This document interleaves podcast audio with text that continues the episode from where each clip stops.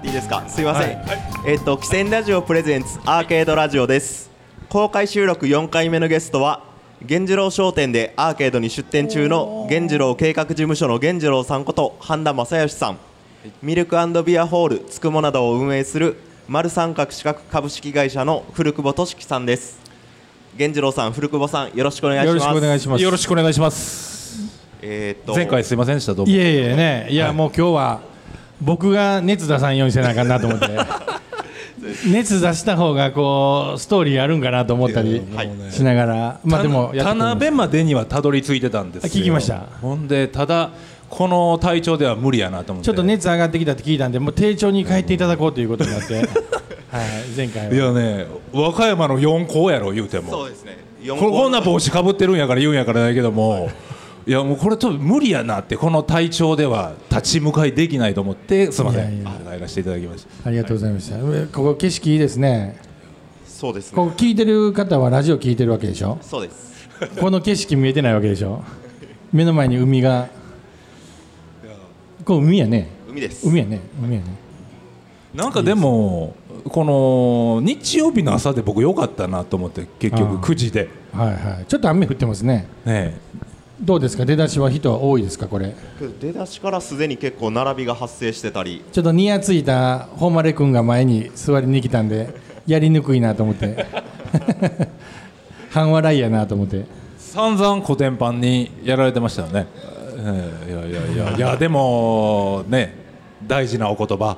はい。これみんなあのなんか前に来て聞いてほしいわけじゃなくて声聞こえてたらちょっと聞いといてもらえたらいいかなと、そのそのそこの会場全体に向けた。うんそうですね、うんもう炎上覚悟の、はい、あいつ何言うてんねんと。そうそうね。でその時にはもう源次郎さん道連れにして、ああもう全然全然全然全然。あいつらってなるように、うん。1やりましょう分ぐらいピーって入ってたよね僕の前前の時も。昨日もなんかちょっと名前見たらはい。一人ちょっとねあのエアに乗りにくい人喋ってたように思うんやけど。そうでしたっけ？6時からの人で。あああああんまり何も言わんとこ。言わんとこ NHK の島田さんやつって島田さんのせいにしといたら大体いける。まあ、というわけで今回は、はい。和歌山飲食界のレジェンドお二人に来ていただいてるんですけどいもやーもったいないもったいない。いやいや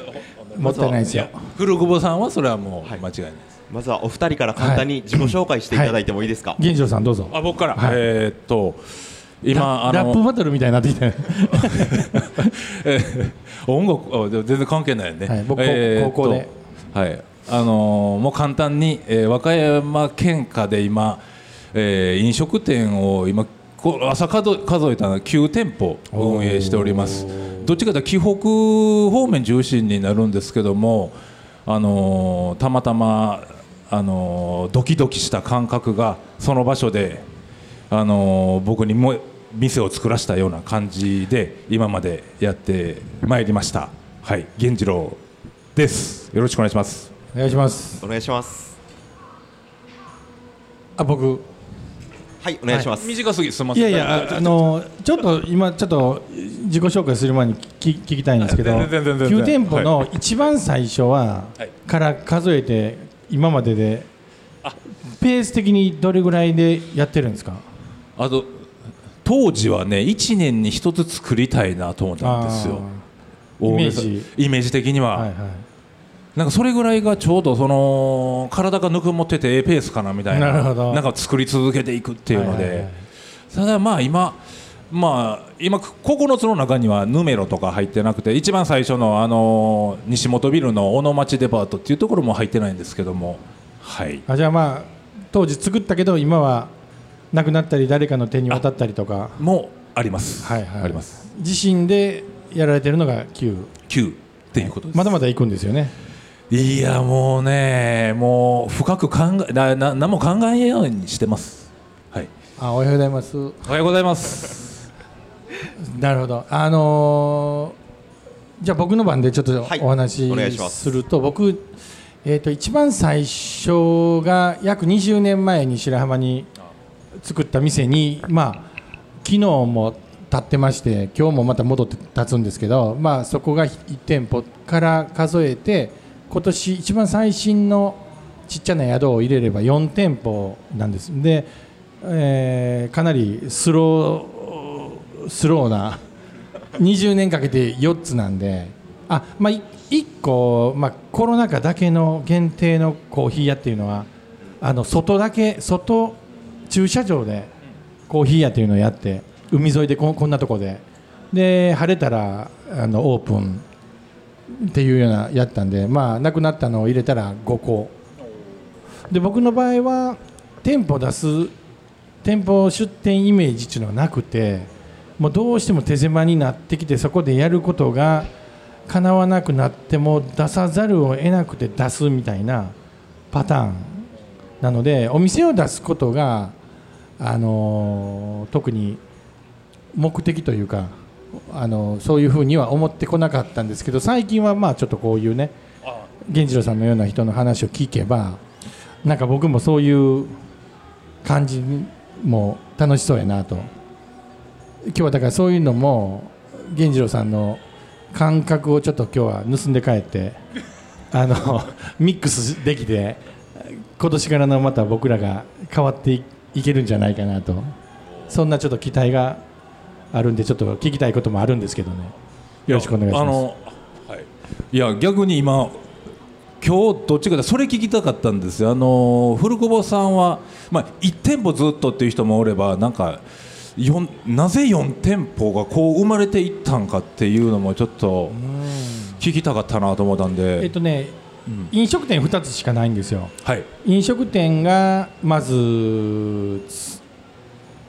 えー2つ。コーヒー屋とまあちょっとまあちっちゃなレストランと。であと1日1組の宿っていうのを十何年前に1つ作ってそれをずっと温めてでブッキングサイトに入れずに本当の意味でのその口コミであのビジネスがやっていけるのかどうかっていうのをその社会科実験的に今もやってると。でなんとなくそれで、まあ、お客さんがお客さんを呼ぶ呼んでくれるっていうような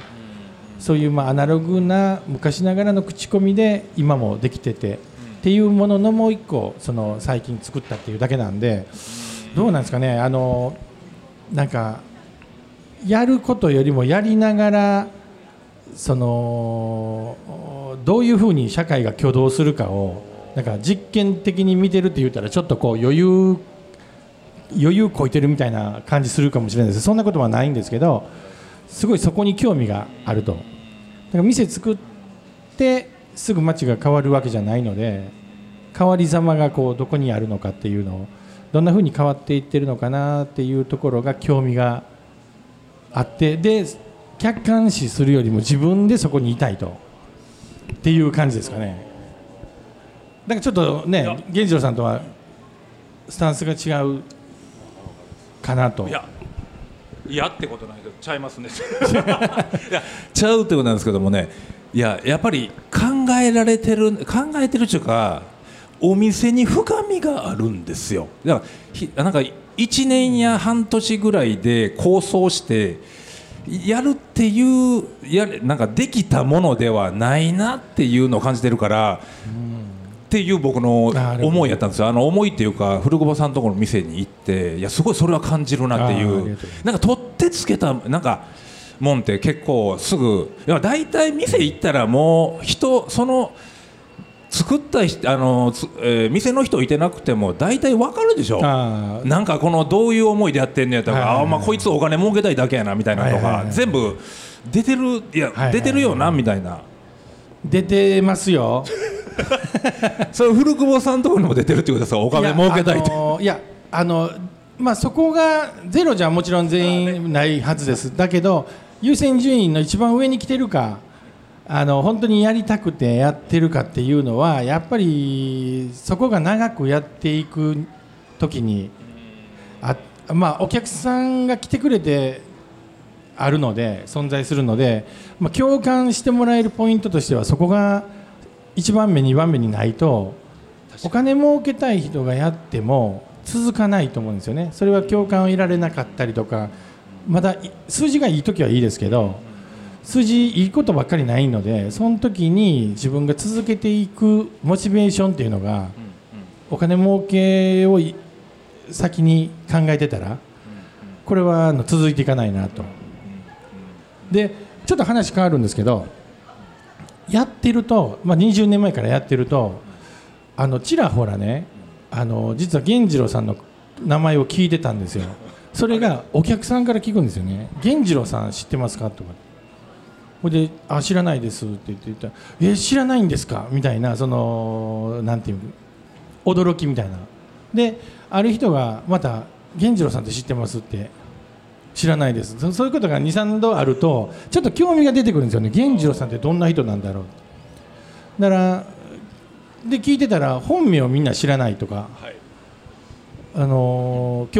今日初めてね、さっき本名を聞いたんですけどもうちょっと一瞬過ぎて忘れたんですけど、忘れてたであのーちょっととん飛んであれですけどもう1時間しかないんで、聞きたいこと聞いていいですか、あお願いします、はい、あの本名じゃない芸名で活動されてることのなんかふ深い意味みたいなのはあったりするんですか？いや俺ふ全然意味なくて。結構ここに興味ある人多いと思うんですよね。あ全然はい興味なさそう。ですあもう成り行きですか？あえっとね一番最初の店が器の店源次郎という店の名前やったんですよ。あ僕の前だつくもみたいな。あえ？あそうそうそうそうそうそうあ名前そう店の名前はいそうですそうですそうなんですよ、ほんでまあ源次郎はたまたまその僕が真田幸村が好きでっていうあ真田幸村ってなってきたらどっかの蕎麦屋みたいになるから あのーもうちょっと柔らかい感じにしようっていうので源次郎っていうほんで下っ側はひらがなにしてっていう名前にしてはい。やってたら結構なお店の名前で呼ばれるじゃないですか、はいはいはいはい。そのうち店の名前がそのまま名前なんで、呼ぶ人が増えてきてる間になんか逆に僕の方が悪い気持ちあのし申し訳ないみたいな、はいはい。名前変えなあかんのちゃうかっていうぐらいの思いになってきたみたいな。あだからもう惹かれへんになってもたなってただこれもなんか他の人の人生というか運命というかにはない特殊な芸能人でもないくせにこのあだ名でずっと呼ばれ続けてる人生っていうのもまあこれはもうこれで生きてみようかみたいな感じではあります。はいなるほど。僕ちょっとあの似たとこがあってはい。僕16歳からジャズ君って呼ばれてるんですよね。ジャズ君と初めましての人にはなんでそんな日本人みたいな顔して日本人ですけど、あのジャズ君やねんと思うと思うんですけど、まあ、ニックネームなんですよねジャズって。で同級生とか先輩後輩全員ジャズ君とかジャズさんなんですよ。でジャズさんで来てて27ぐらいで、えー、つくもさんが混ざってきてマスターが混ざってきて古久保俊樹っていうのはもう亡くなってるも同然なんですよね。で僕の奥さんまで僕のことジャズ君って呼ぶんで もうあの僕もねちょっと似たとこがあってでもただ僕はジャズですとは、なまあ、公には歌ってなくて、まあ、その差はあるんですけどだからねちょっと似てるなとかっこいい車が来ましたねいやーやっぱりアーケードですからね。あーけどアーケード2023ですからやっぱりおしゃれな車ばっかりで、いいはい。おしゃれな人が来てるイベントなんですよね、はい。あの誉君がおらん時にこういうねちょっとギリギリを言うという。はい。今日はまあじゃあそういう、まあ僕にとって光栄なことでいやいやこちらこそ長年源次郎さん知ってる？でで知ってる人からすると今度紹介するわとかね。まあいろいろ言っていただいてて源次郎さんがつくものこと喋ってたでとか。で源次郎さんがつくものことをいいって言ってたから来ましたとかね。言う人もいてもうねあのありがたく恩恵を受けてるんですよね。うちのお店も。なのでまあここに来てる人の中でもやっぱり源次郎チルドレン と呼ばれるね紀北のお店もたくさんいると聞いてますからね。いやあのねそれさっき古久保さんと話し合ってたんですけども本当にそのあ若い人に向けてってさっき最後ありましたよね。まあその時はまたちゃうこと言うとしてなんかね僕の悪い部分だけ源次郎さんやってるやんあんなやり方みたいな。自由にやってるやんと。自由にとかなんかもう取ってつけたようななんかもう昨日思いついて今日やってんねやみたいな。ほんで源次郎さんもやってるからみたいな。なんか悪い部分だけ僕の僕のせいにするみたいなのはちょっとやめてほしいなまあいい流れがあるんですよね。そう。い。やでもねあまあ後で本当にその古久保さんの店はねいやこう後々こんなことになるだろうとは思わん。なんか本当にそのまあ後でその話もしたいなっていうどこをどう本当にっていうもうぐらいあの素晴らしい店やなっていうのはあのもう分析なんちゅうかもう八角形ぐらいのあの甲子園になるじゃないですか総力とか。そういうぐらいで話僕できる自信あるんですよ。つくもを。ほんまですか？この八角形みんな分かってるかと。この打力とか長打力とか、まあ、そういうところも全部こうしてるのがつくもやでとか皆さん聞いてくれてます今つくもの話ししてるそうです。はい。ありがとうございます。もうちょっと言うてもって嘘嘘嘘嘘嘘です嘘です。はい。ありがとうございます。もうもったいない話です。もう。で、はい。一応ここまで自己紹介パートのつもりやったんですけど、はい、ちょっと長くなりました、ちょっと長くなりまはい、ま、巻きますよ。はい。はい、ちょっと本題に本題にというか、お二人に聞きたかったところに戻りまして、今回はお二人に汽船ラジオリスナーからいただいた質問に答えていただきながら、理想の街理想の店とはについてお話していただきたいんですけども、はい。まずちょっとリスナーから届いた質問が一つございまして、はいまず一つ目が、えっと、白浜のチョコレート屋さんからの質問なんですけども、はい、てんのチョコレート屋なんかあるんですか。白浜に実はあるんで和歌山に。そう和歌山にチョコレート和歌山の白浜に、あ、白浜に。まさか出店とかしてない今日出店も今日もされてえますー多分ね。今忙しく。多分どこでいてたとしてもこの声は聞こえてる男がやってると思いますけど。はい。はい。の方からの質問なんですが、はいは2人が今一番欲しいものは何ですか？資金人材物件とかでっていうことで。あそのさ3つの中からでないとあかんの？あとかっていうことなんで多分他でも。えっ、とじゃあ僕ちょっとはい。今の三つの順番で言ったら物件人材資金はいかなと。はいあでも1位2位が入れ替わる可能性は大いにあるんですけどもあの過去にえーはすごいいい人材と出会ってるのに今も実はねこっち向いてカメラ撮ってくれてる子なんかもすごいいい人材の子がいるんですけどでも僕の今の実力なり僕の居場所づくりの中で彼女を生かしきれてないっていうこともあって、っていうのはやっぱりその場所がないと人がいくらいい人がいてもそこで働いていただくことができないと。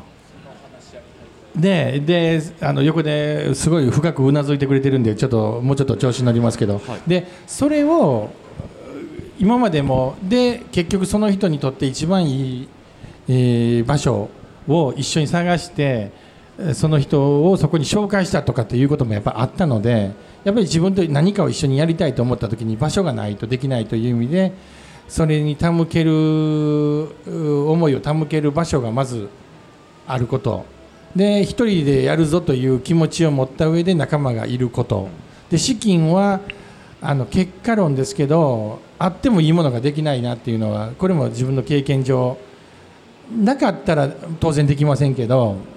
あってもできんってことを知ってるからということはやっぱりなくてもやるぞという気持ちがあれば突破できるのかなという意味で物件人材、えー資金です。はいどれも納得みたいなあの本当にねうちも飲食店なんですけどもこの間あるスタッフがいててどうしたら行かせれるかなと思って車の免許取らしたんですよ持ってなかったんですか？持ってなかった。それも珍しいですね。運転できると多分免許いろいろ弾き出しただけでこれは車の運転ドライビング免許やということで、まあすすみません。はい、ねそれめっちゃ今の話実はものすごく面白いんですけど、はい。もうちょっとそこもうちょっと行きたいけど聞く人によよると思うんで、ね、はい、じゃああのー資金はどうしてるんですか？僕資金もうバリバリ銀行ですよ。あ、なるほど。おもうすり切れるぐらい頭さあのここすりつけておでこをあの銀行にお願いしますっていうような感じでやってます。はい。あの今、ちょっといいですか、はい。まだちょっとすぐ大丈夫です。あのちょっとここの会場にいる人をちょっとそのうにななんかねあの熱持たすために言うんじゃないんですけどもクラウドファンディングっていうのはあの源次郎さんはどう考えますか？僕はやったことがないです。で極力応援の仕方としてはやりたくないなと思って昔は違うんですけど最近は特にやりたくないやりたくないというのはその人の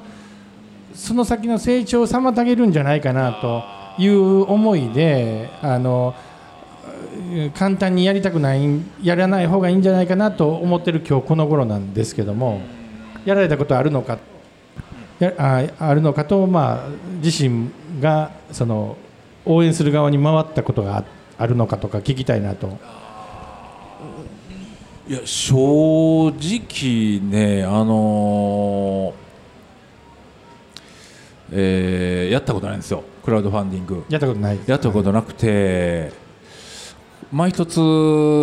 クラウドファンディングにじゃあお金をってこれ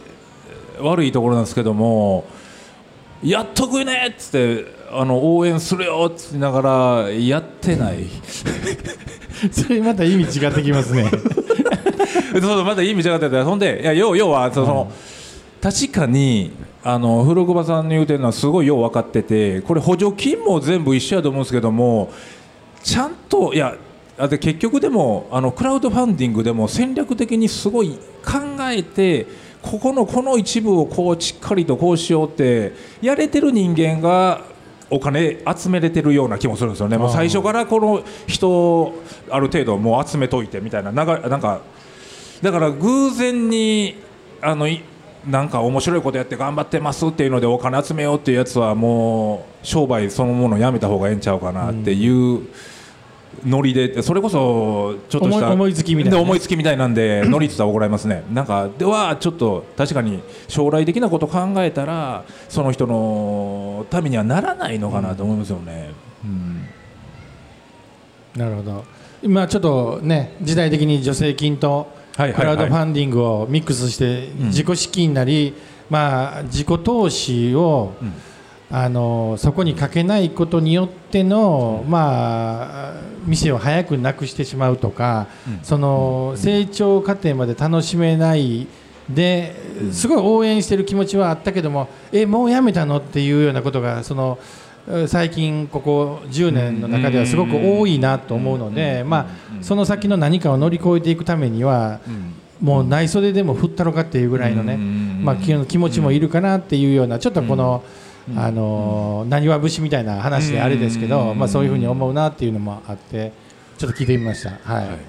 ありがとうございます。もうもうちょっと喋りたい話題ばかりでねそうですね。なんかなんかあれですよねそうですね。本後でねどっか喫茶店行きましょうか。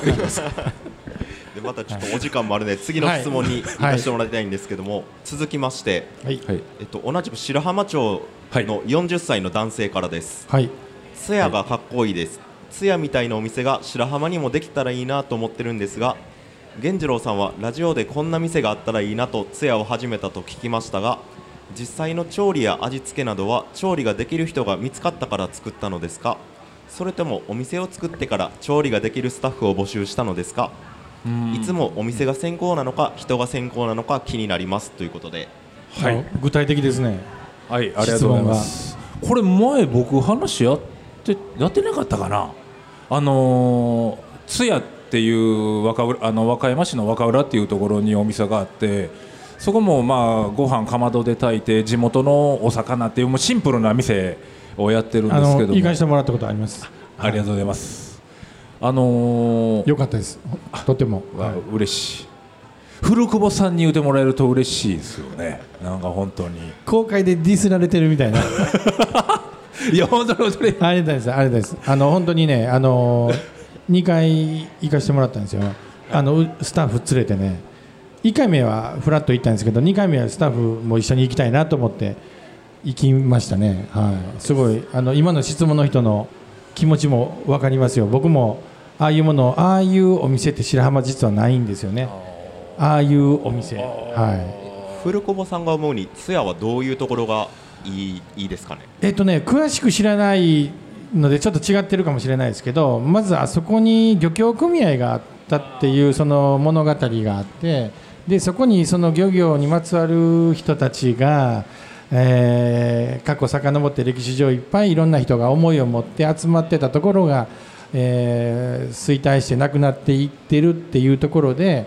そういうそのお魚を違う形でですけどもその出す飲食店を作ることによってまず再度人が集まる。でその当時を忍んでる人たちにとってもそこに人が集まってそこでお魚を食べてるようなあの当時と全く違うものができたんではないというそういうものを作ることによって本当にそのあの皆の思いに浸れる場所をもう一回作り直したという意味でやっぱりそれはそのそこにふさわしいものを深く洞察されて作られたんだろうなと。でしかもその原始的な調理方法あのそこにそのものすごいこう今の技術じゃない100年前の米の炊き方焼き方ででなんか和歌山にねあるなんか一夜干しみたいなえーえー、灰干し。灰干し。のね。はい、っていうものとかのその僕らは知らなかったものをそこで初めて食してあ和歌山市にそういう文化があったんだっていうことも、まあ、新しい情報として知れたっていう意味でも古きを訪ねて新しきを知るっていうすごくそういう意味ではよく考えられたお店だったという。で食べて美味しい。でまた行きやすいからまた行こうかなって思えるっていうのが感想ですかね。そういうなんかちょっと続いてきたものをこれからも続かせていくっていうようなそういう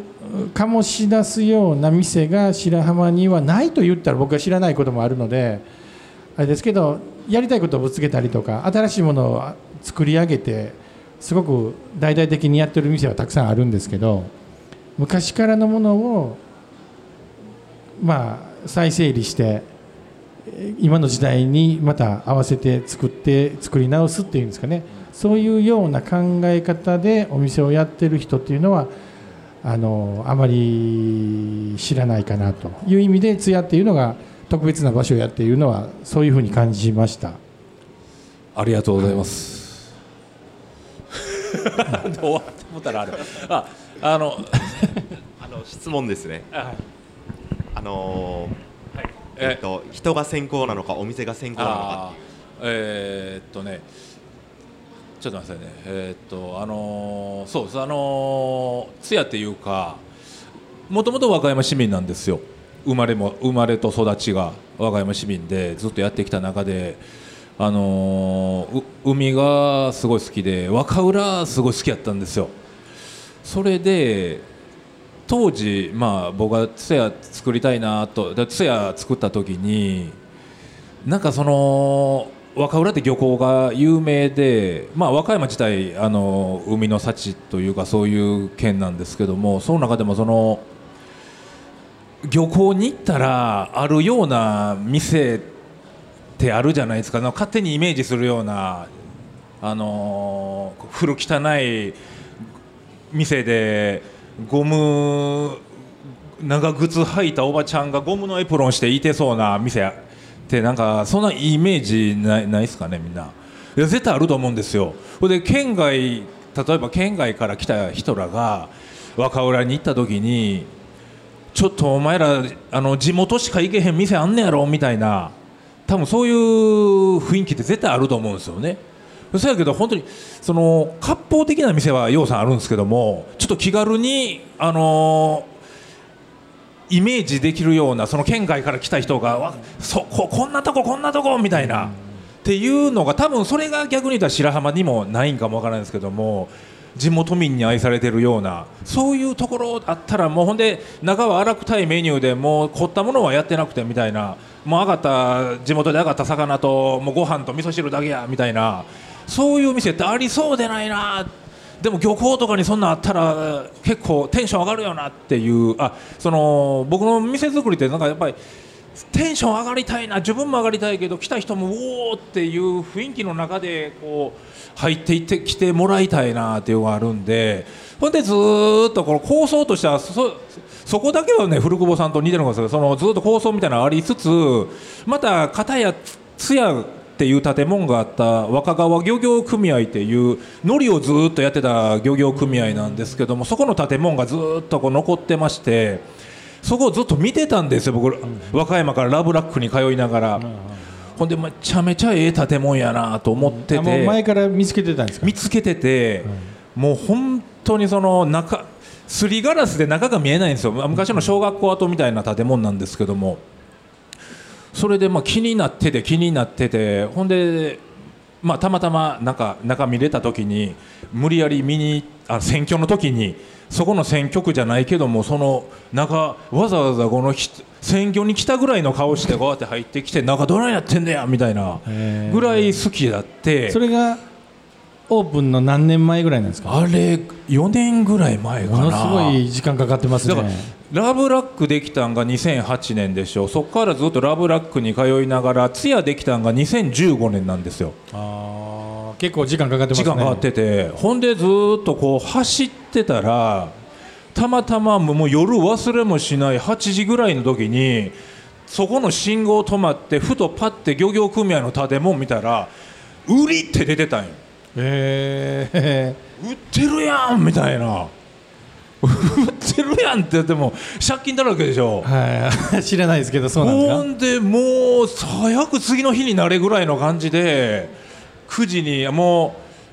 うコンサートのチケット取るぐらいの感覚でもう不動産屋にずっと電話してて出たみたいな。ほんで売りに出てたんですけどもあれってどういうことですか？みたいな。あれほんないやそら買ったんですか？買ったんですよ。あ持ち物件なんですね。ほんで不動産屋に電話した後今いやこうこうこうであなた早いですねっつってい。やそれは毎日見てるよみたいな話をしてほんで電話してどういう状態なんやみたいないやあなたより残念ながら先に人いてるんですけどももしかしたらキャンセル出そうやっていう。ああなるほど。その後もすぐ銀行に行ってなん、まあ、あんまり細かい数字じゃないですけど何千万ですけども何千万頭金なんやけどもいけますか？みたいな。ほんで当時のその支店長のノリが良くて「いや面白いじゃないですかそれ」っつって。すごいですねその人ね。ほんでもう長期ローンを組んでくれて。いやでもそこから結構いろいろ大変なことはねいろいろあったんですけども。だからそうしてだからもう人がどうこうとかじゃ全然ないんですよ。ほんでまあさっきも古久保さんから人の話出たと思うんですけどもだか僕らのスタンスとしたら店作りのスタンスとしたらやっぱり、まあ、人はすごい大事なんやけどもあの、まあ、超料理人が来たとしてじゃあその人が辞めたらもうおしまいやんみたいな話にはなんかやっぱり僕としては続けていきたいっていう思いがあるんです。店を店を続けていきたい。次の世代に受け継いでいきたいっていう思いがあるからなんかちょっとしたことで辞めるんではもうそんなんじゃなくてスロースローにスタートしていきながらもずっと愛されてるところを作り続けようぜみたいなのがあるからもうそんな人どうこうっていうよりもう人がいてないんだったらやれることやろうよっていうので、もう最初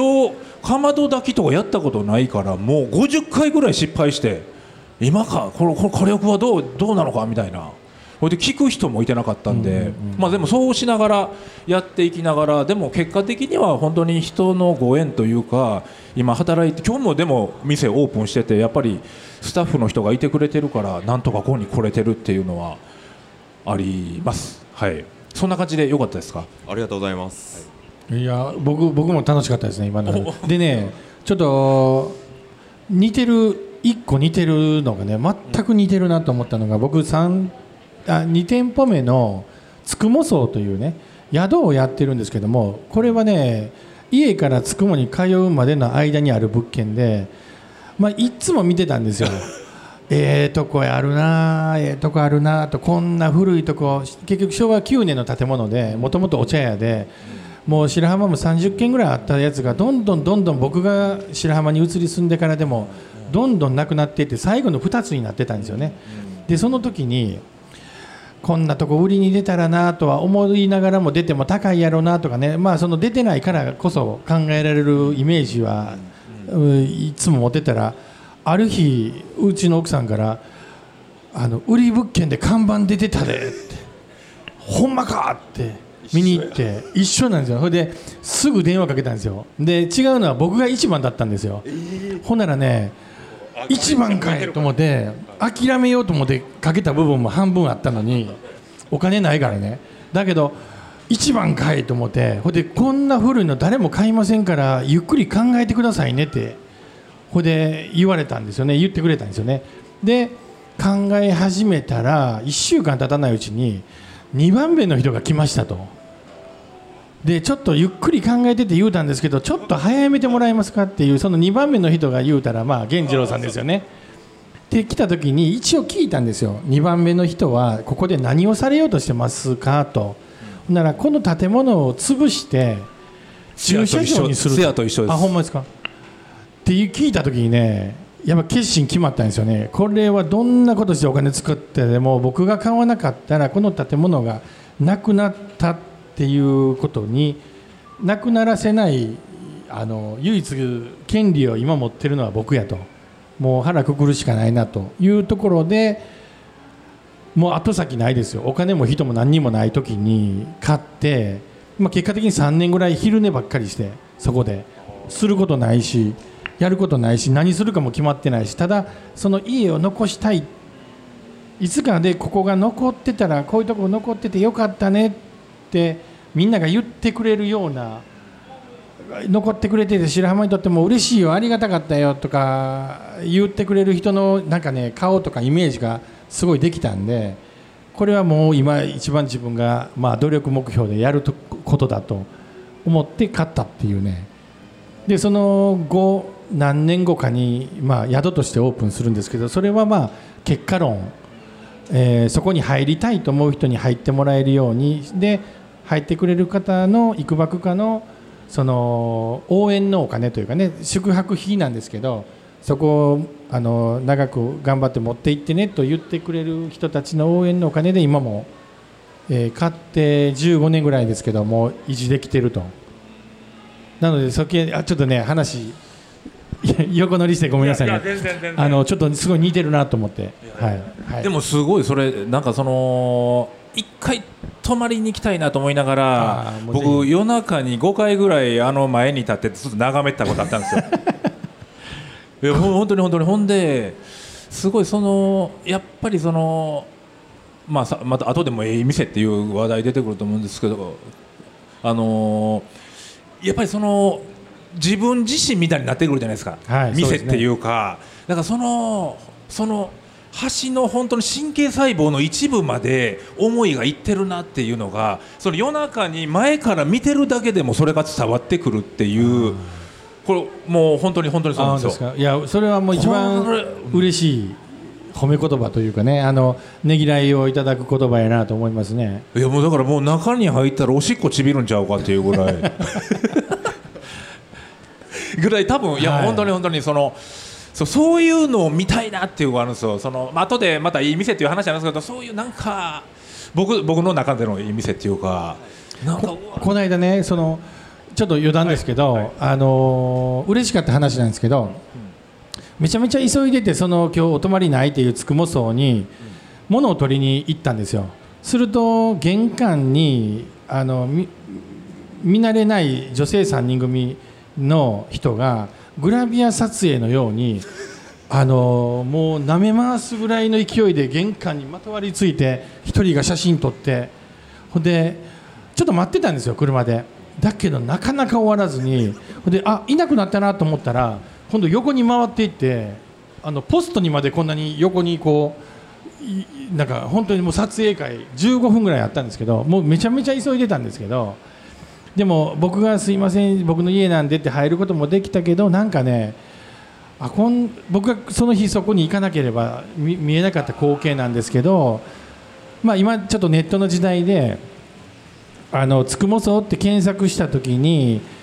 全然違う人が旅行に来てあのつくも荘を思い思いに取って出してくれてる人とかがいてなんかあこういうふうにしてこのね自分らに知らないところでもあのまあ、ここがいいなって思ってくれてこんな写真を撮ってくれてる人がいるんだなってものすごい雨ですね。そうですね、気になるぐらいの雨ですけど。そうだからそれがまあ嬉しいなっていうその泊まりに来ていただくだけじゃなくそうやって源次郎さんのように見ていただいてたのは今知らなかったですけどき初めて聞きましたけどそうやって見ていただいてたっていうのだけでもやっぱりあの所有してるものとしてねやっぱり嬉しいなというふうに思いますね。はい、なるほど。思いままあ嬉しい話でした。ははい。なんかあまあ、こういうことばっかり言ってるからまた長くなっていくんですけどちょっとちょいちょい言いたくなるからでもいやそれでもねあの最後 これも最後にあるかもからその理想の街っていうかなんかそのそれこそただのただのってあれですけど一つの一見の小さなっても怒られますけどもじゃあそこで写真撮りたいなって思う場所ってどんなにありますよみたいなとこあるじゃないですか。やっぱり一人一人って人なんかそのみんながもっとこう華やかにこう街を作り上げていったらいいなってね。ね。どこでも写真撮りたくなる街、はい、すいません。はい、い。やーありがとうです。いやーありがとうございます。でまあ、先ほど、まあ、物件との出会いの話をちょっといろいろとしてもらったんですけども、まあ、物件と出会ってから実際お店作りに入っていくと思うんですけども、はい。その質問も来てましてお二人は店作りをするときはどんなことを考えますか？どんな要素が必要不可欠だと思いますか？ということでどうですかね？さっき言ってもいいですか？えっとね今あというのはねあの実は店をつく今今4つやってるんですけどもあのーまあ6つ目になるのかなならないのかな、えー可能性として今1つ店を作り作り始めてるんですよ。で作り始めて今もう2年経過してるんですけどもあの進んでるような進んでないような。でも場所はもう決めていてそこをそこもね、まあ、ちょっとさっきのつくも荘に似ててもう取り壊しをしたいというような物件だったもので、まあ、僕がそこを、まあ、買ってで自分のものになった以上はゆっくり考えれるので、まあ、ゆっくり考えてると。でコロナがあったので余計にすぐに何かをするっていうことでもなくであともう一個あのコロナ中に幸か不幸かいろんなチャレンジ助成金みたいなのが和歌山県全国あったんですけどそれを使えばいいじゃないっていうそのささやきがたくさんあってでもう行政の人も 今ちょうど使えるのありますよとかねいろいろ言ってくれるんですけどどうしてもそのこれをこういうふうにっていうかっちり決まったものがなくここにふさわしいものを作りたいこのペースでと思ってる僕にとってはどれもこれも先に作ってしまってから業態変換してもいいよとかいろんなことをまあ耳耳障りよく言ってくれたんですけどどうしてもそのさっき自分の口で言っといて自分にまあブーメランが返ってくるんですけどそういうので自分がもし店を作ってしまったらあの決心決まってないうちにねあのその店を愛せなくてずっと続けていくことはできないだろうなと思ったんでもうわざとそういった、まあ、このコロナ禍全部終わるまで終わるまで待って一回ちょっと自分もクールダウンしてそこから考えようと思って、まあ、作り置いてる店があるという場所があるんですよ。なのでまああのー質問何でしたっけ？質問は店作りをするときどんなことを考えますかっていう。ど ごめんなさい。でもあのちょっとそれにもあのつなげるとあのちょっと無理やりでもつなげるとあのやっぱりその店は町の資産やと思うんですよ。あの人がもちろん資産ですしその人が何か人生の大事な時間をかけて作り上げてそこの店を守っていくことこそがその町白良浜とか、ね、いろんなその景勝地とイーブンなぐらいその町の資産だなと思うのでそれぐらいの気持ちを持ったお店をやるというあの意味でもう一回質問何でしたっけ？ごめんなさい。ちょっとそういうとこあるんですよ。はい。店作りをするときはどんなことを考えますか？あだからまあそうですね。あのちょっと言葉が変かもしれないですけどもあの街の一つのセットというかねあの、えー、街自体が全、えー、街が演劇だったりミュージカルだとすればそこの大事な配役の一人あのエキストラだったとしても自分がそこにちゃんといるんだとその僕の出来で街をその演劇自体全部を台無しにしてしまうかもわからないっていうそういう思いを持って、えー、ちっちゃな活動でも、えー、まあ責任のない場所はないと自分でも思って他人のお店に対してもそういう思いで持ってまあ僕は店を作ってます。あもう選定いいですね。もうなんか一緒やんって。でもすごい人集まってきましたね。ありがとう、ね、昨日のさすがの大家さんでもこんないてなかったからすごい古桑さんのファンですよね。違うんじゃないですか？ねえ。どうなんですかね？上田君のファン。いや古久保さんファンありがとうございます。あのはい。島田さんが悪かったいやいやすみませんすみません。あのこのね長なるからあ えっとすみませんえっと何でしたかね質問あえっと店作りをするとどんなこと？そうそうそう一もう一生一生えっとねあの前回も話したかもわからんですけどももう本当に今山下達郎に見えてきたっていうか前もそんな話だったあの山下達郎が前ラジオでなんかアルバム作りをなんでそんなに4年に一遍なんやみたいなのを誰なんかそういう話題になってたんですよ。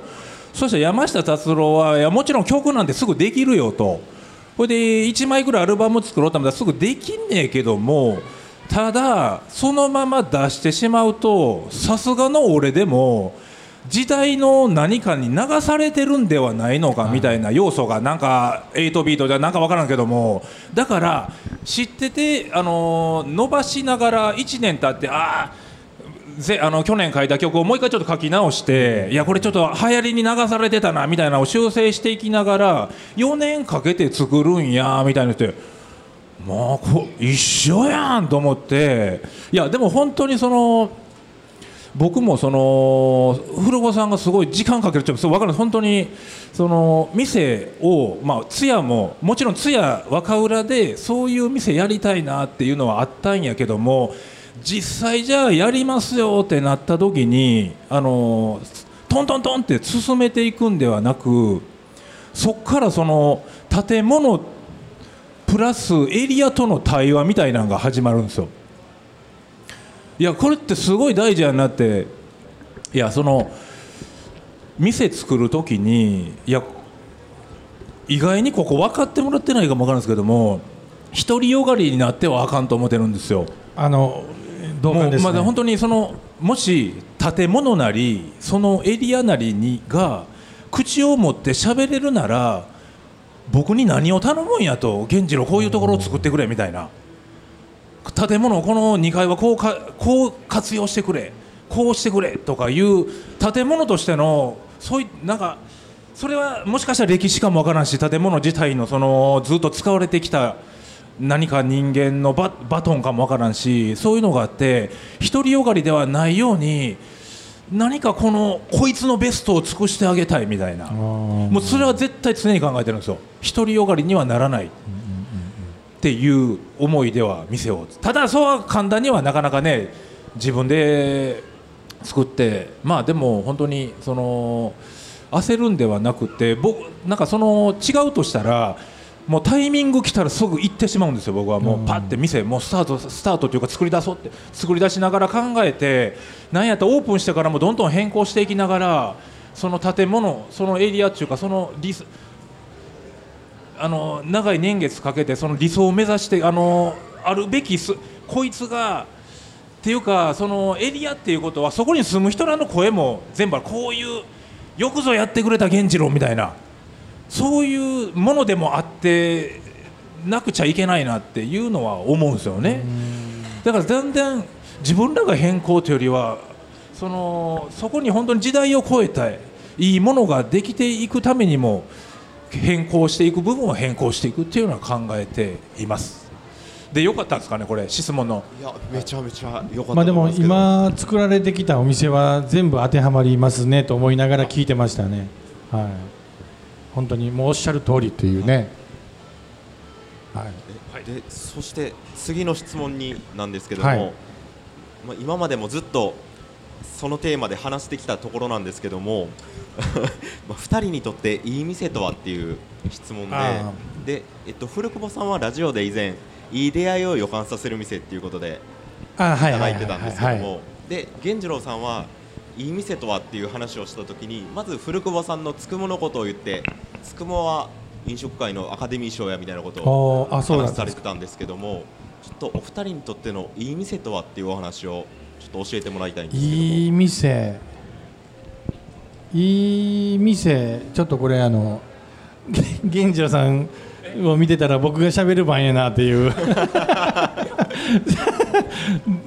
あとそうですね。いい店。まあ以前にその今の話あのちょっと、えー足すとですよ。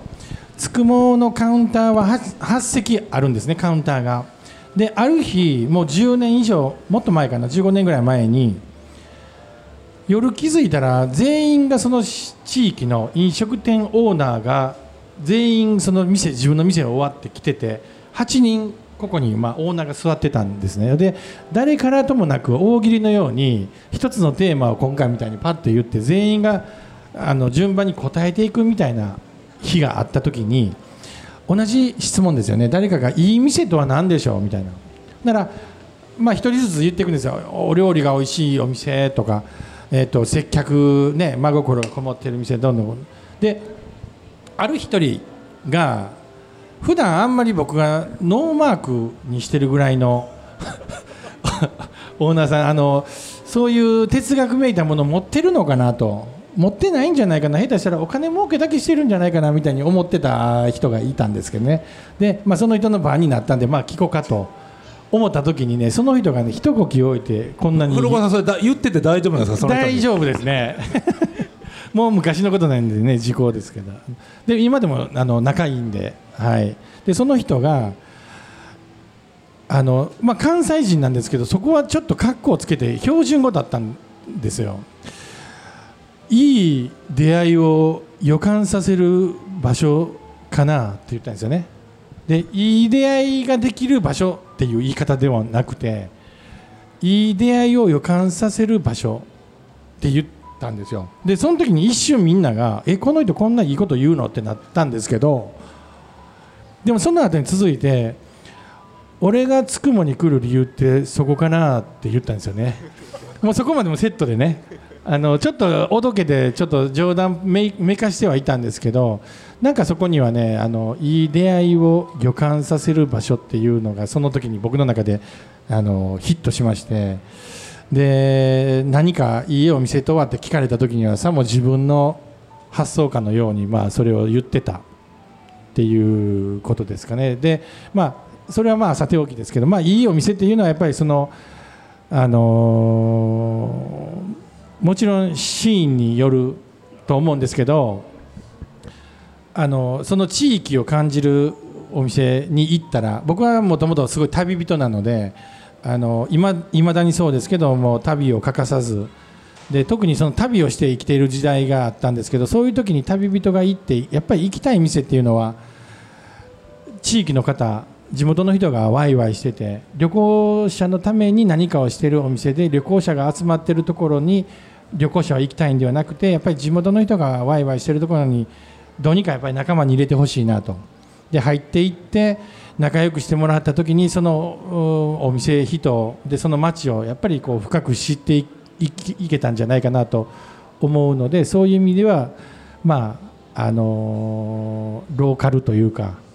このまあアーケードの趣旨にもなるのが、まあ、来る途中も思ったんですけど思ったより遠いなと何度も来てるんですけど何度も来てるんですけど目的持ってきた時にやっぱり思ったより30分遠いなと思いながら来たんですけどでもこのアーケードっていうのもその地域を3年ごとに変えていきながらやるっていう意味を僕なりに勝手に来る途中にねやっぱりその和歌山っていう地域をこうやって行って遠いなとかいろんな近近いなとかね意外とこの海すごいあのカナダのモレインレイクのあの日見た色に似てるなとかね。あのとかね。なんかそんな思いながら来たんですけど。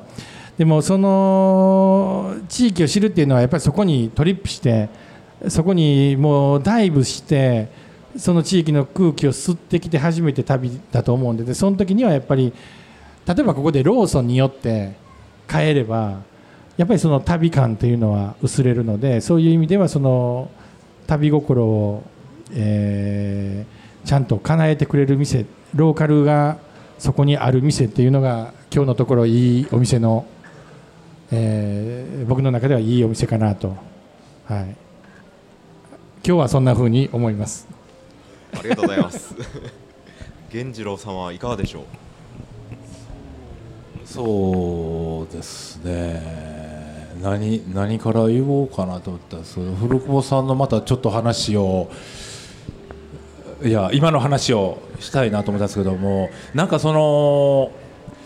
和歌山もけ県外から移住されてる方多いじゃないですか、はい、これあの今古久保さんからの話の流れでいやその確かによいい出会いを予感させるって言うんですかね。なんかその移住されてた方ってそこを探し出すじゃないですかまず、はい、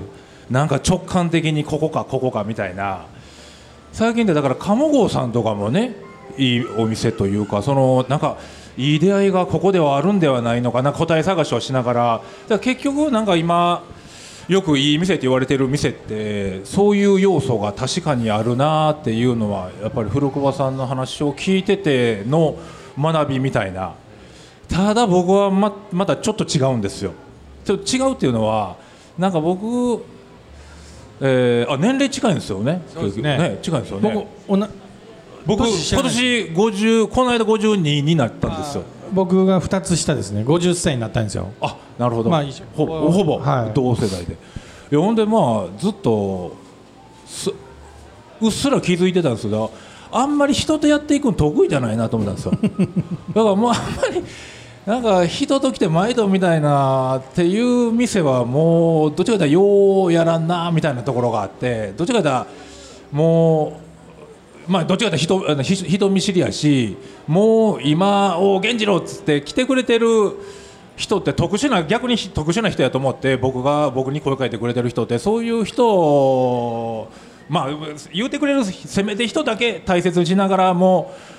この先増やさずみたいなぐらいの感じでずっと考えてて、えー、でほんでまあ僕の中でそのまださっき本当に古久保さんが言ったみたいにそのシチュエーションで全然ちゃうとは思うんですけどだって彼女といててええ店行こうって言ったらまたちゃうしファミリーってなるとええまたちゃうじゃないですか。ほんで一人の時もちゃうしってあのその時その時でいい店のシチュエーションはもちろん変わってくると思うんですけども僕だけで言うと僕はそのスイッチ入りたいっていう感じなんですよ。心のスイッチを入れたいみたいな。まあだからあの例えば僕とかあの大竹新郎の作品好きなんですよ。大竹新郎って現代アートのなんかゴミだけで物作ってる人いてるんですけどもいやもうめちゃ去年もちょうど東京行ったんですけど東京で大竹新郎のやつやっててめちゃめちゃスイッチが入るんですよ。なんか本当にゴミその時間もかけてもちろん作品も作ってる中でもちろんゴミだけでその作品作ってたりする中であの直島行くと保育園を改造して何かやってたりするじゃないですか。あんな中で今一見気をつけやんと結構そのお店作りとかもよく似たり寄ったりになってくるじゃないですか。もう似たり寄ったりのまたこんなデザインかみたいな。ごめんほんまに言うてるんじゃあれで。でもでも本当にさっきの山下達郎の話じゃないけど似たり寄ったりになってくる中で大竹新郎の作品を見てた時にうわまだやっぱり自分らの考えがなんか縮こまってるだけでもっとこうあるんやっていう世界があるんやっていうああそこに考えてる人もその一人ですよ。加藤さんでね。あの人の言葉の家行くと結構スイッチ入るというかこんな生き様なんやっていうのは。っていうなんかスイッチが入りたいみたいなのがあるんですよ。だからそれでいくとそのつくもさんはもうバリバリスイッチが入ってきたんですよ。もうもう前に立った時点でっていうかあのー一番最初に知った時はあのヌメロをオープンさせた2008、えー、ヌメロ2010年2010 2010年にお店オープンヌメロさせた時に僕もカウンターでおったんですよ。そしたらある女性のお客さんが来て「明日つくもに行くんですよ」って僕その頃すみませんつくもを知らんかって「何々つくもって何なん?」つったら「え？っつくも知らない源次郎さんつくも知らんの?」みたいな「いやもうめちゃめちゃイケてる店なんや」って「料理はうまいし」みたいな「酒は豊富で」っていう。いやそんな理想的な店ってあるんや？みたいな。でずっとつくもっていうのはその都度もそれこそあの何回も聞きながらいや本当いやでももちろん写真とかも見てみるしでも写真で見てても恐ろしい感じがこのスイッチが入ってくる感じがめちゃめちゃガンガンくると。ほんでいやまあでもこっからもすごい大事なんですけどもこれ今の若い人もすごい大事だと思うんですけども僕らその飲食店ってなんかそれなりに僕らでも本買ったんですよ飲食店の基本みたいなこれなんか飲食店の基本 QSC とか書いてていや結構基本って書かれてるのにってもう知らんかってでも多分知らん人も多いと思うんですけども QSC の Q はクオリティなんです。ほんで S はサービスで C はクレンリネスで、まあ、清潔感っていう。いや一見聞いてて当たり前やと思うけども当たり前じゃない店意外にいや僕らもそれは自分には自分にも言ってるところはあるけども意外にありそうでないんやけども、まあ、そういう、まあ、野球で言うたらもう本当にバントできんのかとか。盗塁できんのかとか基本的な動作っていうなんかそういうところも含めてつくもっていうところはなんかもう本当にうわーなんかスタッフからもう僕つくもであつくもで古久保さんとまだ話し合ったことないんですよ店に。そうですね。行ったことないけどもうわもうススタッフから見ててそのチームあのまあつくもっていう一つのチームがあるとしたらどこを目指してるんやっていうのが全部で見えるみたいな。っていうところがお客さんと行ってもすごい伝わってきてでもうもちろん器から始まってその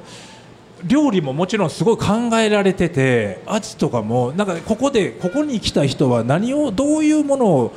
望みたいんやろうっていうのがズワッとストラストレートで,、でメニューはめちゃめちゃ多いっていうよりはもうどれも外れないっていうやつがありつつカウンター見るとあの酒の量かっていう。いや普通ではありえへんような。ほんでなんか僕のいい店の一つのまあまあいろいろある中での一つのポイントやとしたらいい店って店の人とよく目が合うんですよ。なんかちらって僕らなんて飲食の人間やからい店行った時にいろいろこう見ててパッて見てたら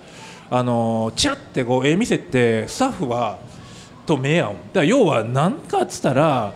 これも当たり前の話なんですけどこの店をやってるとやっぱお客さんが来て初めて店やからお客さんのこと気になってなかったらもう店としてどうなんやっていうまあ野球で言うたら、あの守ってて一塁にランナーいてるって分かってんのにランナー意識してないみたいな。そんなで絶対ありえへんじゃないですか。もうサッカーで言うたらもうボールがここにあんのに違う方向走っていってるやつとかいてないっていうみたいなもんでやっぱりお客さんが入ったらお客さん入った時のシフトみたいな感じで全体がこう回っててみたいな。やっぱお客ほんでやっぱりピッチャーが盗塁されないようにファーストランナー気ぃつけたらみたいな感じでやっぱ見てるんですよ店って。それからチラッチラって目が合う。ほんでもう恐ろしいなと思ったんが僕話ことそそしてないしどっちかというと背を向けてたんです。古久保さんに。ほんで料理を食べててもほんで古久保さんの様子とかチラッチラッとか横目で見に気にしてるじゃないですか。そしたらカウンターと人と話してるんやけども僕の方にバチッとこう照準が合うてていや要はあの人楽しんでるかなっていうのをちゃんと見てるんですよ。そうでしょすごいそれを見抜かれてたことをい今やもうだからああの人大丈夫かみたいな感じで「はあそうですか」って料理酒作りながらそれこそ料理あの前の人と話しながらも僕の方あいつ快適かみたいなのを見てる。いやこれはほんで料理も完璧に出てくる。いやこれはもうありえへんなレベルとした。ほんでもうもうお店の雰囲気ももちろんそうやしいやこれをレベルで試合できてるっていうのはもうないなあっていう。いやこれ星付きでも多分ないと思うんですよ。本当に。いやありがとうございます。古久保さん。ななもう口挟めないなと思ってね。こんだけこんこんだけ褒めてもうたら。いやでも本当にそれぐらいでもお酒のじゃあ僕お酒の会話してないけど多分お酒の会話もできるんですよ。カウンターに行ってこうこうこうや。こんなもんもらえまっかみたいなんとか僕とか絶対できへんもん。いやでもやっぱり店としてもうレベルがレベルが高い。だからいいそのシチュエーションシチュエーションで確かにまずいコーヒーでってもやっぱり本当にいやまずいコーヒーはあかんか。いやある程度最低限でも本当に古久保さんが言うみたいないい出会いを予感させる。なんかいい意味でそのいい店やってねなんかいろんなシチュエーションであると僕としたらあ話はごめんなさい戻ったとして僕はもうスイッチをスイッチが入りたい。うわー恐ろしいやんここみたいな。そんな気分になりたいみたいな。もうだからもう一緒に見てます。もう飲食店とか関係なくもうどこ行っても恐ろしいなすごいなっていう。はい。っていうのを感じたい。はい結論としてはつくもめっちゃいい店っていう。ねいやもうねもうこれを聞いていただいててまだ行かれたことない方にあのちょっと強く言いたいのはあのお手柔らかにお願いします。どんなもんやねんで来られたらもう100点では全然ないのでもうあのできるだけあの優しい気持ちを持ってあの来ていただけたらありがたいなと。はい。あちょっと上げすぎましたねほんまにね。いやいやいや。いやでもでも本当にでもいや正直そう思うみたいな、うんところはあります。まだまだ質問は届いてるんですがちょっと時間もオーバーしてますんで、はい。最後のトークテーマといいますか、あのアーケードのこの公開収録で皆さんに聞かせてもらってるんですけどもアーケードのコンセプトは次世代が暮らしたいと思える理想の街を作ろうということで古久保さん源次郎さんがなんか次世代の人たちに伝えたいこととかこれから何か新しいことをチャレンジしたいっていう若者たちにアドバイスしたいこととかってありますか？はい。えっと、これはねちょっとアーケードに関わらせていただいて僕はお客さんとしても今年初めて来たものとして、えー考えてまして、まあ、一つ思ったのはこういうふうにして熱量をかけてあのそれは素敵だと思うんです。その素敵な2日間が出来上がってますしでこれを見て楽しめないという人はアーケードの問題ではなくてその人の問題だなと思います。で例えばお料理も、まあ、さっきの話にちょっと戻りますけどつくもが美味しかったって言っていただいたのはあのへりくだったりあのするわけじゃないんですけどもやっぱり100点じゃもちろんないしいろんな方法論がある中でその料理を美味しく食べていただくことができる人だったと思うんですよ。で町も一緒でただの山やな海やな川やなって見る人はもっと那智の滝でも那智の滝を見てすごい神を感じる人もいればカタログデータで日本で何番目に高いからすごいっていう人にとってはもし3番目4番目だったら価値がないことになると思うんですよ。だからまああの次世代が暮らしたくなる街という時に一つにはこうやって今の世代の人たちが必死に汗をかいて頭をかきむしってこういう今の熱量をここにギュッと集めてる2日間があると思うんですけどでかたやまた明日からまた日常に戻ると思うんですけども同じぐらいというかあの出てきたものを美味しく食べるじゃないですけど豪華なものも美味しく食べる。で例えば日常的なものもあの質素なもんやなとかいうことではなくて美味しく食べることができる。で町に対しても同じようなえーこの感覚で街を見れる人を育てていく育っていくことが次の世代を作るというか。だから決してこの2日間だけを見て勝浦すごい素敵やがあの移り住みたいっていう人ばっかりじゃないと思うんですね。日常と、まあ、こういうイベントと。で地域と他地域との融合を目の当たりにしてあそこになんかちょっと白々しくあのどっかに行ってる男がいますけどあの、はい。あのそういうふうに思うので、まああの僕としてはどういう状況でも状況を楽しむ。楽しむということは環境ではなくて自分にあると。自分の中にあるもので今あるものを楽しむということをこのアーケードでも感じるしアーケードじゃない日でも感じれるように、まあ、生きて生きていってほしいというか生きていきましょうよというかそういうふうに思ったりしますかね。はい。いや古久保さんの視点がすごい結構スイッチ入るんですけどね。そのお客あのお客さん側っていうかそのどれかけてもダメなんですよね。あのーなんかライブあるじゃないですかミュージシャン好きなミュージシャンがいててあの僕あのーブランキー・ジェット・シティのラストのあのフジロックのやつがすごい好きなんですよ、ほんであのー皆さんも多分お好きなアーティストがおって古久保さんもあると思うんですけども絶対どのライブも一緒のレパートリーであったとしても絶対何かちゃうじゃないですかあの時よかったあのライブよかったよねっていう何やったんやろうっていう時にいやそれはもう絶対お客さんもありきなんやと思うんですよ。全部揃っていやなんか演者だけが作ってるんではなくてお客さんも絶対作ってる要素がある。あの僕ヌメロをちょうどそう2010年に作った時にいやこれ不思議やなと思ったのがなんかなんかそのお店ってあごめんなさいね。ちょっと作ってた作った時にそのお店ができましたがゴールでなくてその中でもなんかこう感覚として見たい光景みたいなのがあるんですよ。店をやりながら見たい光景みたいなのがあっていやそれってなんか答えは分からんけども店をやってるとその光景がその瞬間みたいなのが見れるんじゃないのかみたいながあってヌメロの時にそういう瞬間があってヌメレヌメロっていや街中のエネルギーを感じるみたいなところを作りたいなみたいな。これテーマあのもう考えてたのは長いカウンターがあるだけやみたいな。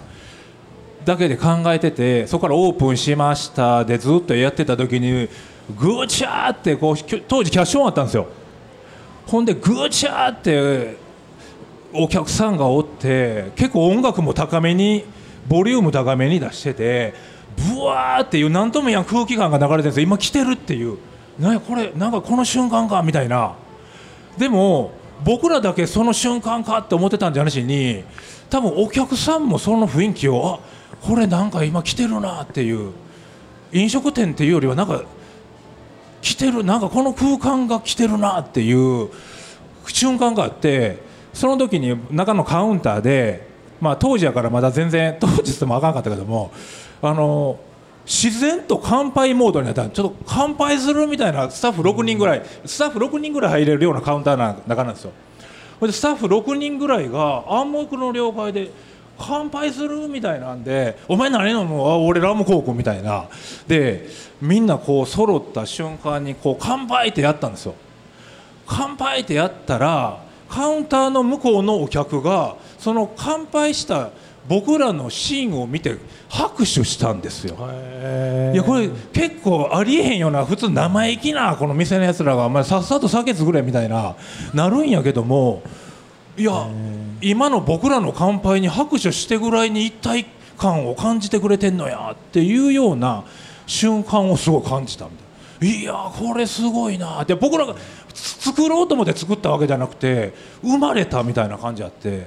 そうほんでそのさっき古久保さんが言ったみたいにアーケードもいやお客さんが来てどうや見せてくれっていうよりはなんかそれこそさっきもあさっきは出店者かもわからんけどもこの人ばかりにみんなおしゃれしてきたりとかみんなで場を作るっていうのはすごい大事なんちゃうかな。なんか店えー、店あんのかいとか言うよりはみんなで作るっていう,、そしてなんか毎一つその街づくりっていうところに毎一つ思うんですけども僕らも今加田と湯浅と九度山で観光協会に入って まあ必然的にそういう流れになってやってるんですけどもいろんな話を聞いたりいろんな人と接したりいろいろその街に長くいてたらやっぱりまあ当たり前なんですけども一緒の町なんてないじゃないですか、はい、もう要素がもう海も海のない町もあれば九度山とか逆に高野山は九度山の上にしかないしみたいな中でもうここもマグロとか漁港はいくらでもあるけどもその日本の中でも特殊な漁港があってとかいう中で、まあ、温泉もそこら辺で湧いてるっていうところもいくら白浜でもそんなあれですもんね。その中でやっぱりここにしかない良さここにしかない人柄みたいなのがあってそれってもうちょっと僕もアーケードに研究してもらいながらここはもうアーケードに振るけどももっとなんかあのそこにしかないものってできるんじゃないかなっていう気はそしてみんなで作り上げていくことがなんかさっきの古久保さんが言ったやっぱりあの思い出させられたみたいなところはありました、はい、ありがとうございます、はい、そんな感じでよかったですか、ね、ありがとうございます。そしてなんかアーケードにちょっとメッセージをいただいたんで誉さんからアンサー的な 一言もらっていいですか？質問。えどうどういう質問？ちょってかあのさっきから聞いててめちゃくちゃ会話に入りたかったんですけど あのおお二人のねあの会なんでちょっとあの、えー、えどどういう会話でしたっけ？あのまあ最後の源次郎さんは、うん、えー、そこにしかないアーケード。アーケードを、はいはい、えー、要は場所を変えて持って回るんではなくて、はいはい、そのそこに行ったらそのアーケードが、うん、えー、その土地のアーケードになるというものを期待してると、はい、こんな感じでよかったですか？そうですね、はい。あでもそれはあのやっぱりまさにアーケードでこれからの課題というか今まあ会場が2回あの海南と那智勝浦とさせてもらってますけどなんかやっぱその地域をどう読み解いてその地域の色にするかっていうのが僕らの課題なんでだから今回の那智勝浦はいろんなことをチャレンジできて、まあ、あの酒場を作るとかって今回のテーマですけどだからそういうものをどんどんどんどんなんかこの地域だからこういうあのなんかテーマでやりたいなみたいなのは出していきたいのと、まあ、まだまだ僕の個人的なあれで言うとまだまだできてないんであの本当に。あのもっと色濃くディープにその和歌山のもの、まあ、それこそだから僕はもう源次郎さんとか古久保さんが見てあほまり今回やったなっていうなんか言ってくれるぐらいこの地域の色とか、まあ、本当にスイッチ入るようななんか場所をしたいなと思うんで。あのだから本当にね僕的にはもう次の回次がいつどこでねやるかっていうのはまだ決まってないですけどああの那智勝浦は次もう1回あるんですけどその次の会場っていうのはまだ全く決まってないんですけどまあそういうところのその場所選びからやっぱその場所のその何々町とか何々市のどどこでやるかっていうそこをそこをあほんまにこれはおもろいとこ選んだなって思ってもらえるところでやりたいんですよ。だからあの、まあ、その辺はやっぱり驚かせたいなっていうのもあるしじゃあそこをどんな規模感でどういうテーマでアーケードをやるかっていうで会場構成も含めてなんかあの、まあ、楽しみにしてもらえるようなイベントにしたいなと思ってるんでだからなんか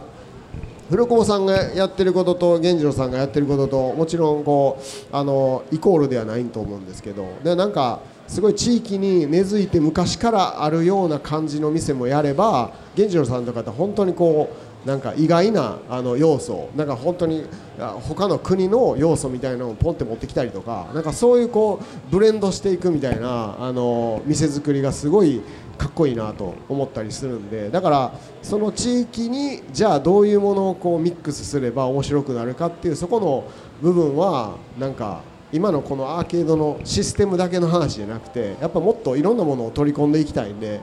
でまあなんかやりたいこといっぱいあるんであの ちょっと言語化なかなか難しいんですけど でもどんどん僕的にはもうミックスしていきたいんですよ。だから、まあ、今回アートでこういう石田君に背景作ってもらったりとか。これすごいね。ねそうなんですけどなんか本当にいろんな目線でアーケードを見れるっていう入り口をたくさん作りたいのでだから今回も企画たくさん作ってますし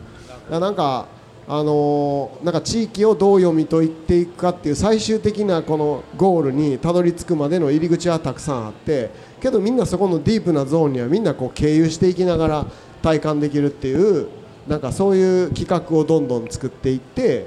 いろんな人に関わってもらいたいって思ってるんでだからまあ今言われたようなその、まあ、アーケードに期待してもらってるところっていうのはなんとかうならせお二人にうならせるぐらいなんかやりたいなとは常々考えてますね。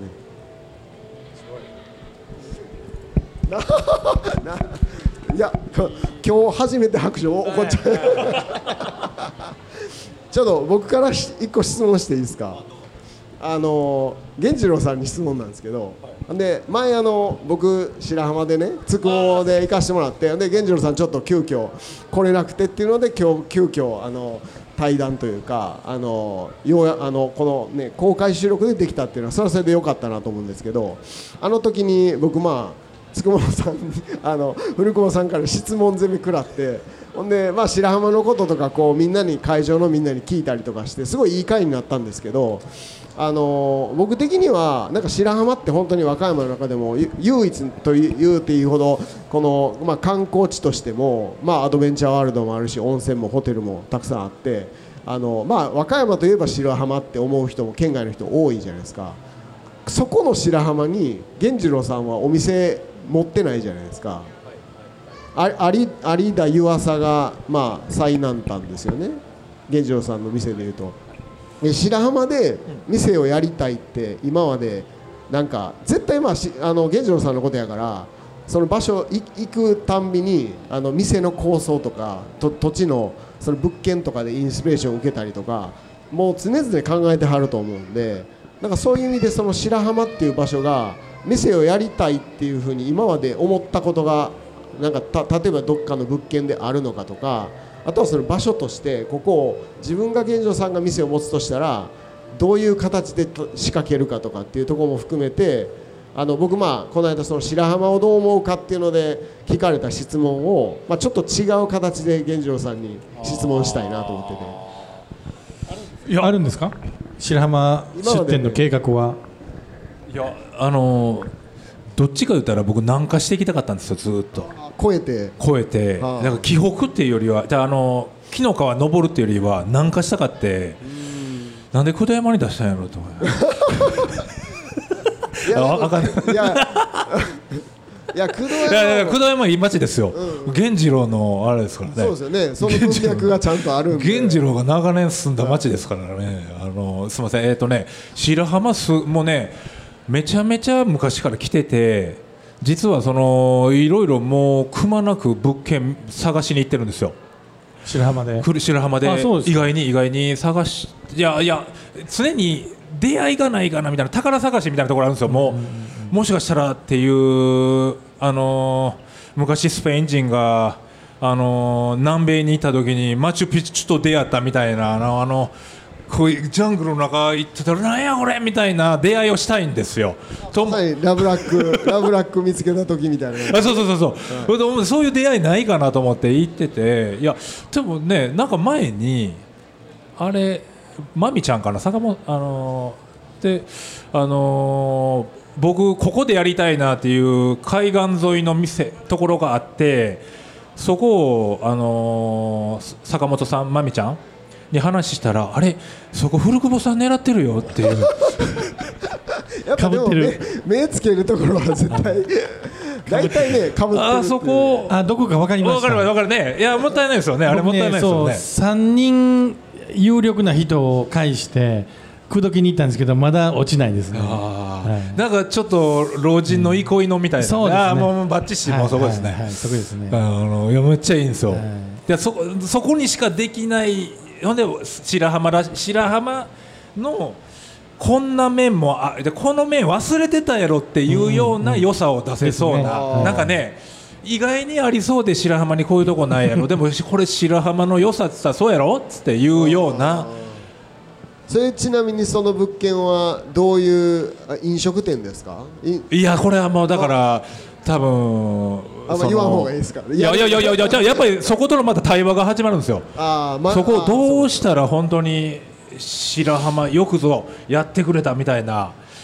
多分だから順番的に言ったら本当に物件と出会ってそことの対話があってでそこから出てくるもので何をあのす自分たちがやればいいかっていうのがおのずと出てくるっていう感じですかね。そうです。なるほど。だから本当言うとあの南方熊楠記念館の中でやりたい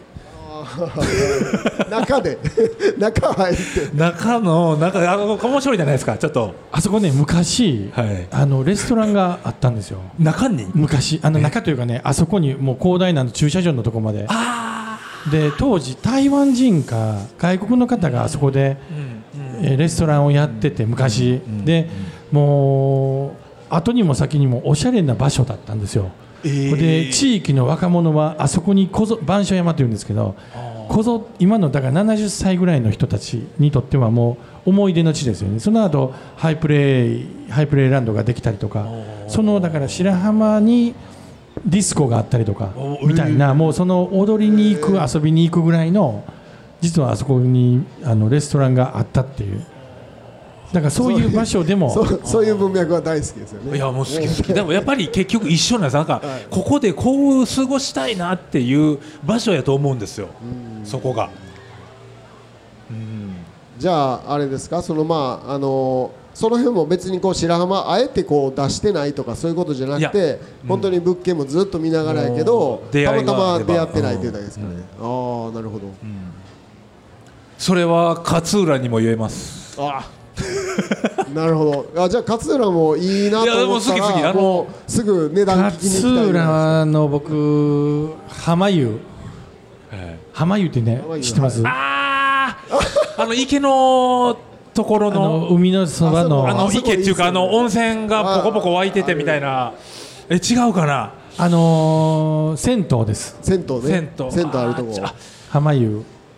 前池というか海というか海ですね。海海やねあれね。あれ海じゃない海やね。はいはい多分多分合うてると思うよ。あのあ多分そうです。ね、はい。ほんで勝手に温泉出てるなんとも言わんとこ場所もあったりとか。ああるんですか？ねすね。あれ。いや僕あそこの5周しました。そう。僕4周しましたね、はい。やもうはい。出会いないかなと思ってね、いはい、あそこあたりはね僕も勝浦の中でもいやとりわけ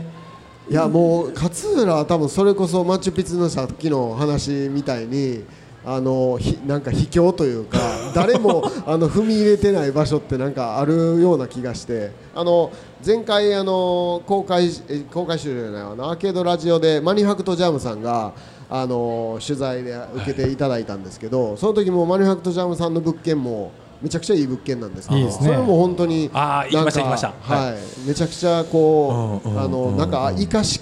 きれるこうなんかまだまだキャパがあるぐらいのいやー。なんか物件って本当にいろいろありそうないや感じですよね。勝浦僕ランキングこそそんなつけたくないですけども和歌山県ランキングつけるとしたらこうお世辞じゃなく勝浦一番に上がる上げると思うんですよ。もう魅力的な物件あるランキング。あもういやなんか醤油作ってたりとか酢作ってたりとか、はいなんかいろんな、ね。まあ、マグロという要素もあるんですけど、うん。なんかあのさっきのつくもランキングみたいな感じで和歌山和歌山を細かくちゃんとあの力あの八角形にこうやっていったら八角形好きですね。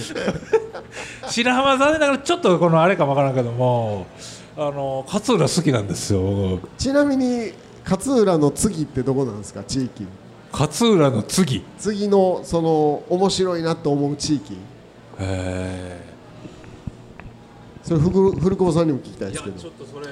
まああのー出身でもあるんで龍神村龍神村がねまあ熊野古道ができてからというものをちょっとやっぱりあの中平寺本宮の方にみんなこの2004年の世界遺産登録からこの20年ちょっと龍神を忘れてるようなでも確かに移住してる方とかあのアートな方とか自然に対してのあの敬意をととてもお持ちの方とかはあの龍神に相変わらず親しんでくれてるんですけど、はいはい。っていう意味で龍神。龍神。いいですね。近いかもなあのー本宮？いやなんかなんか僕勝手な僕のこの感直感なんですよ。僕歴史もそんな別に知らん人間だから本宮が大事なような気がするんですよ和歌山として。なんそれだけ直感。直感直感。これも直感直感だからその、うんうん。僕の中に勝手にホワイトハウス構想っていうのがあってあのアメリカみたいな感じで。聞いていいやつですか？あ ややばそうな名前なあんですのーもう和歌山市はちょっとまあロサンゼルスぐらいの感じのポジションに置いといてし県庁所在地を本宮に持ってくるっていうただなんかホワイトハウスも結構なんか自然のなんかあのー田舎の方にあるじゃないですかだから経済機能としたらまあ和歌山市まあまだちょっと人口あるよみたいな感じにしといて県庁所在地ってなったら本宮みたいなのがお 面白い。あの県外の人もどこやって言う時に「いや県庁行かんとさ県庁どこや?」って言ったら本宮やっゃめっちゃおもろいですけどねそれいやなんかね、へー。いや絶対和歌山としたらそっちの方がええと思う。もうすぐ大阪からパンって来れるんじゃなしに、いやいや何個も山越えやんと本庁には行けませんよっていう。いやそんな県ないですよね。めっちゃいいですね。うん。本宮と、えー、龍神とはい。が。次のいやアーケードの。あまあちょっとね そういうのを、はい。リサーチやっぱり皆さんいろんな人に聞いてるんですけどね、じゃあ僕は龍神に一票で、龍神一票、はい、お願いします。いいですね。ありがとうございます。はい。いやーありがとうございます。ありがとうございます。というわけで2日目一発目の公開収録は源次郎さんと古久保さんにお越しいただきました。源次郎さん古久保さんありがとうございました。ありがとうございましたありありがとうございました。がとうございました。意外と僕源次郎さんってこんな声張る人やと思ってなかったんで。いやだからあんまり張らないです、あ今日はちょっと特別仕様ですか。ありがとうスイッチ入ったみたいな感じ。よかった。スイッチ入る人でつやつやの声だったんですね。ありがとうございます